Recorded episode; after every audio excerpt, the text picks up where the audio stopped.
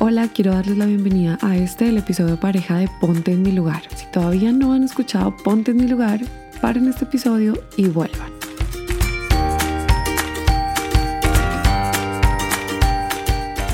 Como este es un podcast bebé, voy a recordarles qué es lo que hacemos en estos episodios pareja. La idea es que yo siempre voy a compartir la lectura de un libro, pero a la par de la lectura de ese libro voy a compartir un episodio respondiendo tres preguntas que creo que pueden ser muy útiles para ustedes como padres, madres, profesores o bueno, en fin, adultos que comparten vida con un ser diminuto que le encanta la lectura.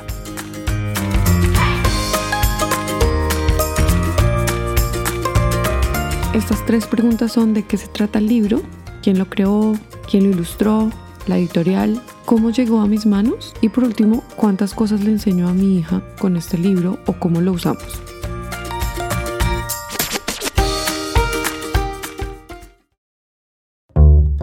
Entonces empecemos por hablar de qué se trata este libro. Este libro nos relata la historia de un grillo que está muy, muy, muy metido en su realidad y pierde de vista las diferentes realidades que a lo largo del día sus amigos están viviendo. Entonces me encanta porque tiene infinidad de temas que uno puede tocar. Pero esto va para la tercera pregunta. Ahí sí que me quiero super extender. Este libro está dirigido a chiquitines de cuatro años en adelante, pero como yo ya les he dicho, uno como adulto de un ser que ama la lectura a veces debe poner estas categorías como Último dato importante a la hora de comprar un libro. Este libro tiene dos premios. Uno fue de los mejores libros en español en el 2020 para edades de 0 a 12 años. Este premio se lo otorgó la Biblioteca Pública de Nueva York. Y el otro es Mejor Libro Latino para Niños del 2020 otra vez. Y este premio fue otorgado por una revista llamada Parents Magazine. La escritora de este libro. La escritora de este libro es nada más y nada menos que la señora Susana Isren, que es una súper escritora, es española, escribe bellísimo. Las historias que esta chica escribe de verdad son como esa sopita que tiene tantas cosas que uno no sabe hasta que no mete la cuchara y empieza a descubrir todas las cosas deliciosas, así, tal cual. Algo que me parece muy chévere es que la mayoría de los libros que ella tiene se encuentran en varios idiomas. Y bueno, yo estoy enamorada de la forma como ella escribe tanto que un día me puse a mirar y como que caí en cuenta que tengo bastantes libros de ella, sin haberme dado cuenta los fui comprando poco a poco. Y bueno, ustedes ya se van a ir dando cuenta de cada uno de los libros que tengo de ella. La ilustradora es una chica francesa especializada en publicaciones infantiles y juveniles. El nombre de ella es Maylene Rigaudi.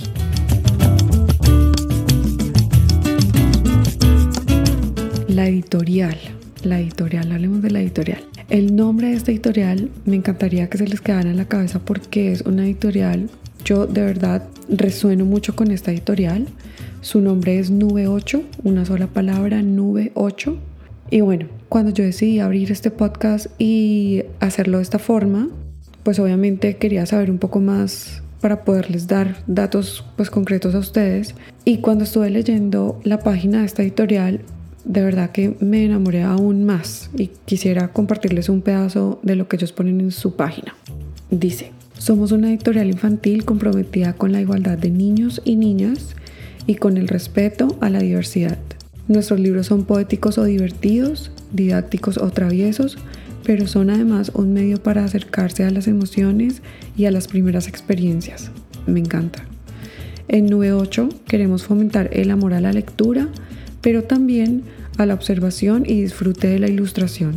Totalmente cierto. Cada libro de verdad, ustedes ven las ilustraciones, la historia, son excelentes libros. Continúo.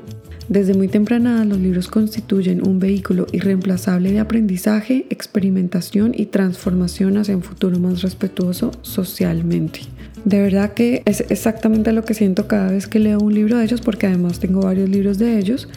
Y bueno, esta fue la primera pregunta.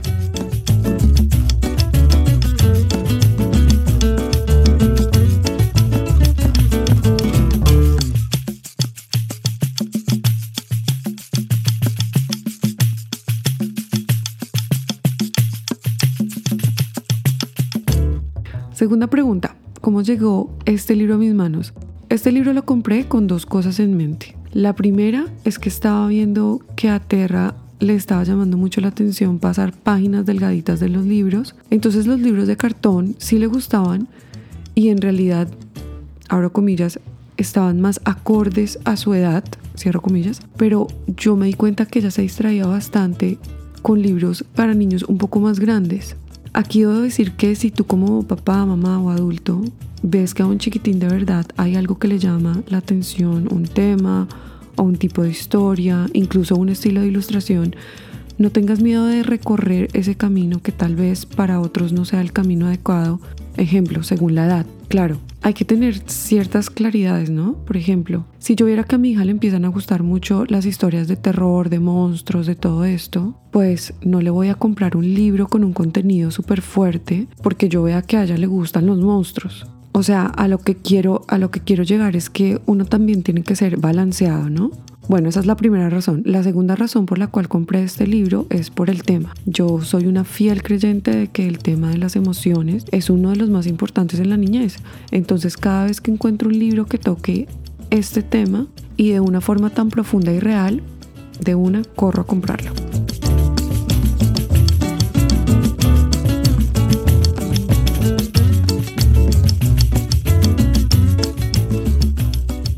Bueno, última pregunta. ¿Cómo uso este libro con mi hija? ¿Qué tipo de cosas le enseño con este libro? Con este libro nosotros hemos tocado diferentes temas. Eh, obviamente el tema de la naturaleza, pues que es obvio. Otro tema es las diferentes emociones por las que pasa cada personaje a través de la historia. Entonces, tranquilidad, felicidad, miedo, preocupación, afán. Me encanta porque es una forma muy buena para enseñarle a, a Terra a reflexionar sobre la expresión facial de las otras personas, ¿no? En este caso, los personajes del libro. Entonces yo le digo, hija, mira, Mariquita, esa cara de qué es. Está asustada, está preocupada. Entonces ella así va adquiriendo más vocabulario y también va adquiriendo un conocimiento de cómo se ve esa palabra, eso que llamamos preocupación, eso que llamamos miedo, en la cara de otra de otra persona, en este caso, pues los personajes del libro. También hemos hablado del trabajo en equipo, de la amistad, de que todos somos diferentes. Entonces, cuando hablamos de que todos somos diferentes, le digo, mira, hija, si te diste cuenta que Grillo y todos sus amigos tienen un número diferente de patas y por ahí me meto para llegar a la conclusión de que en el mundo entero hay gente que se puede ver súper diferente a uno, pero que uno puede ser amigo de esas personas. Me gusta mucho cuando ella cae en cuenta de que hay cosas que le pasan a ella que le están pasando al personaje. Entonces, por ejemplo, cuando llegamos a la parte de que el grillo tiene su casa hecha un desorden porque está buscando las cuerdas de su violín, entonces ella un día llega y dice, mami, mira, grillo, limpiar, limpiar, recoger, recoger los juguetes, me dice. Entonces le digo, sí, ¿te acuerdas como Terra que tiene que recoger sus juguetes después de que juega? Entonces ahí le digo, después de que Grillo hace todo este desorden para buscar las cuerdas de su violín, tiene que recoger Terra, igual que tú. Entonces ella es la que llega a estas conclusiones y yo me pego de estas cosas que ella dice para después como que la mayoría de veces que, que llegamos a esa parte del libro yo pueda como que reforzar el, cierto que nosotros limpiamos después de que desordenamos, limpiamos.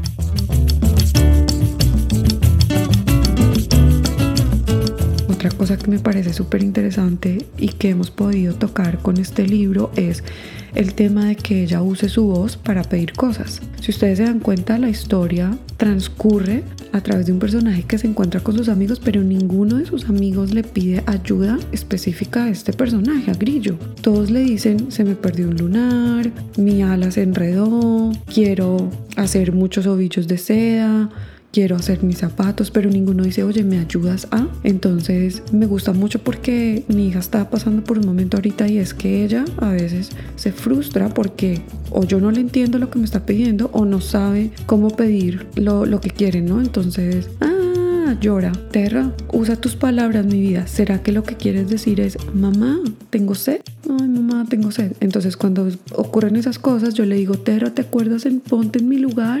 Si Mariquita le hubiera dicho a Grillo, Grillo, ¿me ayudas a buscar mi lunar? Tal vez Grillo le hubiera ayudado, pero ella no usó su voz, no usó sus palabras. Entonces yo trato de, como yo sé que ella conecta tanto con los libros, yo trato de traer el libro como que a la vida de ella para que ella como que se quede pensando y la próxima vez que lo leamos me diga, mami, mira, mariquita, debe usar su voz. Y bueno, así, yo sé que cada niño es diferente, pero pues les cuento cómo es que conecta mi hija con estos libros y yo cómo me, me aprovecho de, de eso pues para enseñarle cosas. Y creo que más allá de que ustedes repliquen lo que yo hago en casa con sus hijitos o hijitas, la invitación es a que ustedes puedan utilizar los libros, las historias y las ilustraciones como un trampolín para enseñar esas cosas que estás viendo que tu hijo o tu hija necesita aprender en este momento. No solamente quedarte con la lectura de la historia y ya, o pasar páginas y ya, sino que aprovecharte de todas las puertas que te está abriendo el libro para poder entrar a través de esas puertas con tu hijito o hijita.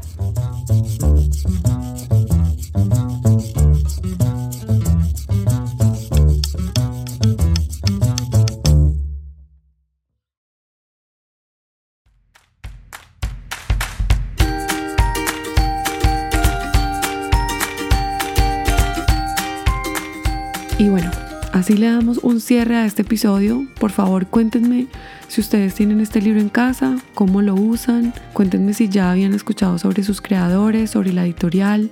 Me encantaría escucharlos y escucharlas y la forma más fácil de iniciar una conversación conmigo es siguiéndome en mi cuenta de Instagram arroba los libros guion al piso de Andy o enviándome un correo a hola arroba.